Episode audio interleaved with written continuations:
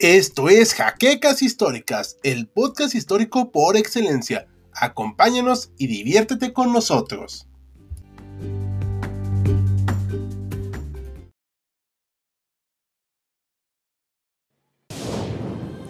Bienvenidos a HC Historia Contemporánea, la página histórica por excelencia.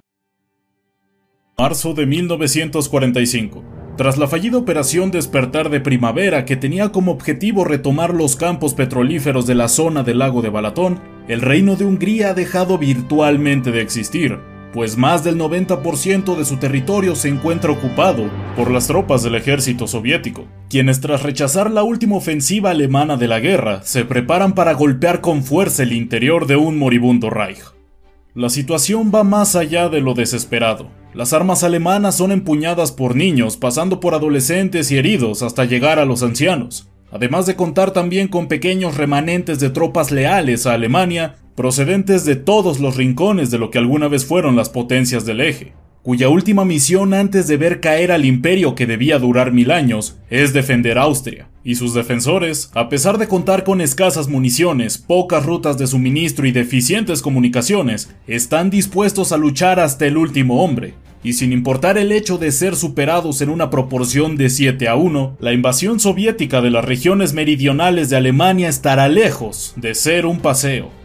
Bienvenidos historiadores a una nueva entrega de Sábado Bélico, donde conoceremos la conocida ofensiva de Viena, que tuvo lugar durante los últimos dos meses de la Segunda Guerra Mundial, y como su nombre lo indica, se desarrolló en la Austria anexada por Alemania en 1938, pero que tras siete años de la completa unificación de estos países, la hora de separarlos llegó a través de la firme mano soviética. Cabe resaltar que este video es la continuación directa de lo sucedido en la batalla del lago de Balatón, por lo que si te interesa saber cómo llegamos a este punto, no olvides echarle un vistazo a nuestro video al respecto. Y antes de comenzar, queremos recordarles que esta entrega es posible gracias a nuestros amables mecenas de Patreon y tú como ellos puedes ayudarnos a mantener la producción del canal visitando el enlace que está en la descripción. Además de que acciones como dejar tu like, suscribirte al canal, comentar luego de terminar de ver esta nueva entrega, pero sobre todo, compartir este material nos ayuda mucho a seguir creciendo. Y sin nada más que añadir,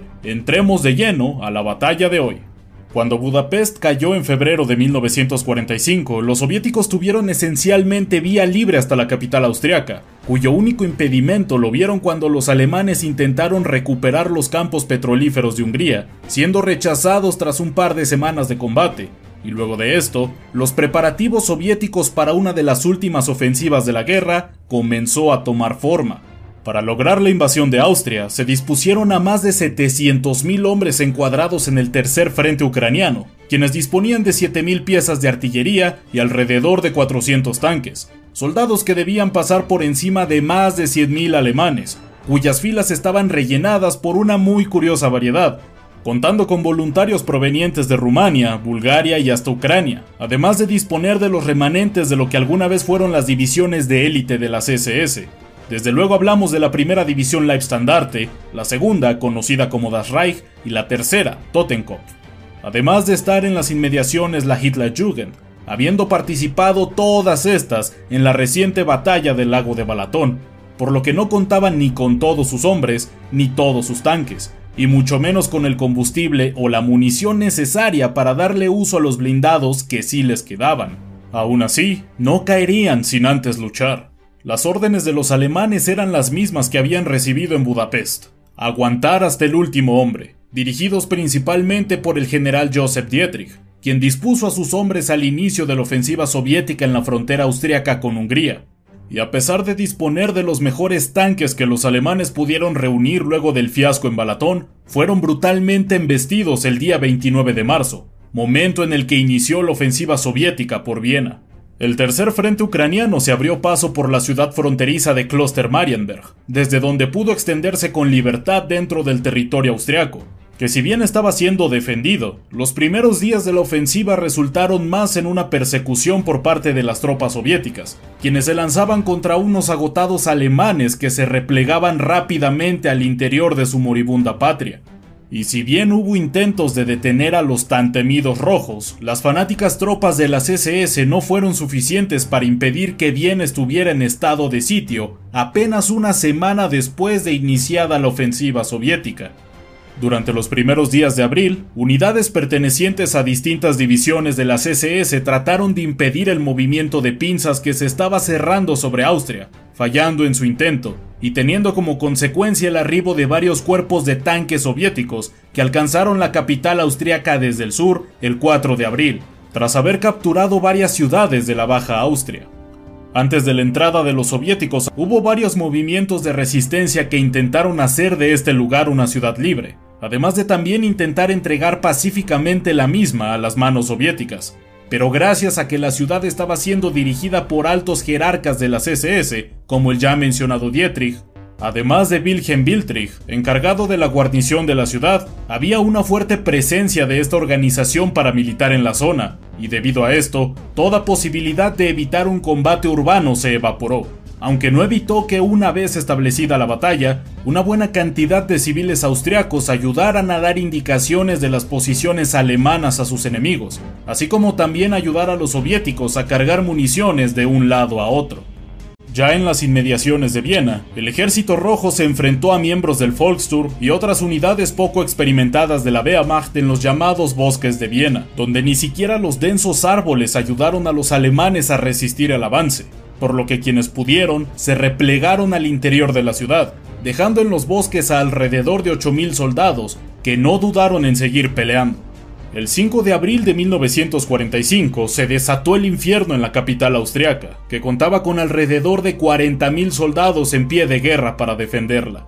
Tras un intenso ataque de artillería que arrasó los edificios que quedaban en pie de la ciudad, los soldados del ejército rojo se lanzaron sobre el aeropuerto de Viena, capturándolo al poco tiempo y acercándose a los suburbios de la capital, por lo que las tropas del Reich tuvieron que retroceder hasta la zona de Insersdorf,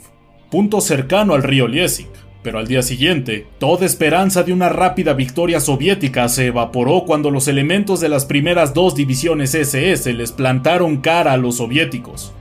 deteniendo todo el día su avance y permitiendo que los puentes que conectaban los distintos ríos de la ciudad fueran volados, retrasando aún más a los invasores. Gracias a que la ciudad estaba siendo envuelta, los soviéticos presionaron no solo por el sur, sino también por el este y el oeste, rompiendo toda posible línea defensiva conjunta que pudieran mantener los alemanes el día 7 de abril, quienes aún en el afán de mantener sus posiciones, no dudaron en atrincherarse en cada edificio y sótano de Viena,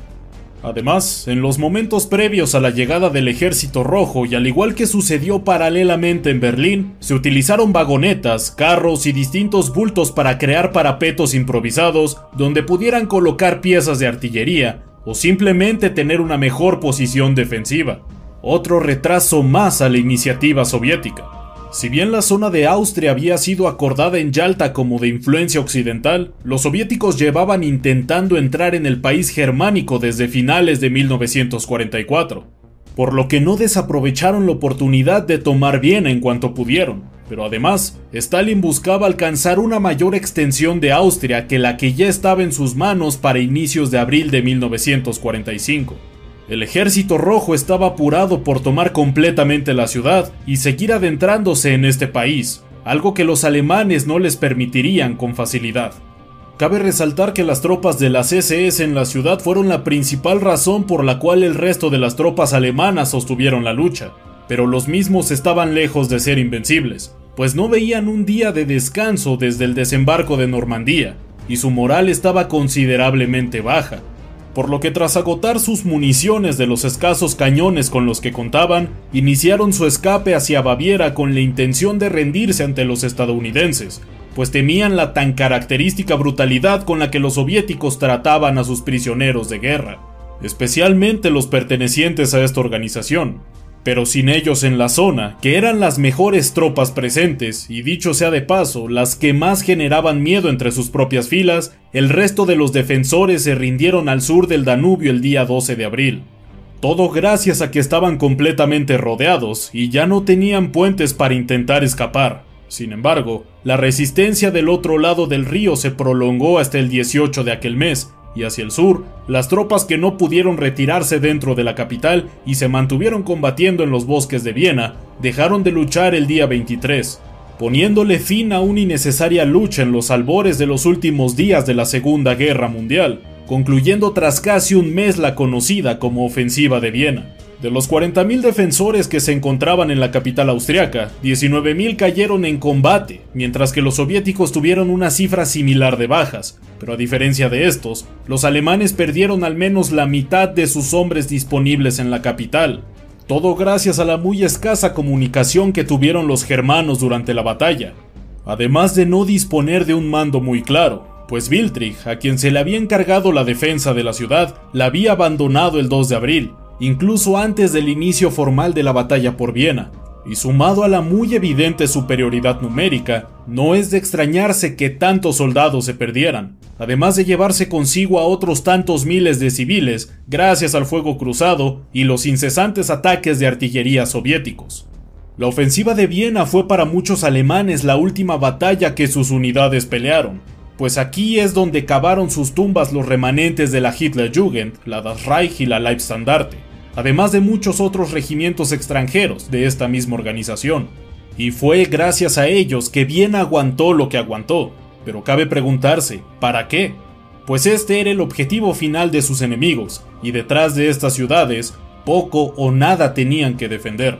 Es entendible que se hiciera una defensa hasta el último hombre en, por ejemplo, Varsovia o Budapest, pero lo sucedido en la capital de Austria solo fue un baño de sangre que se pudo haber evitado.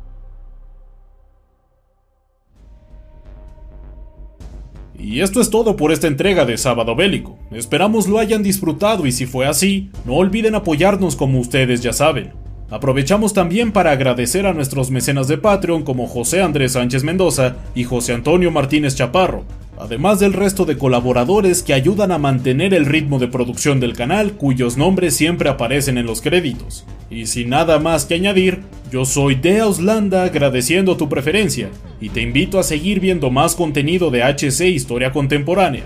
Ya nos veremos en la próxima batalla.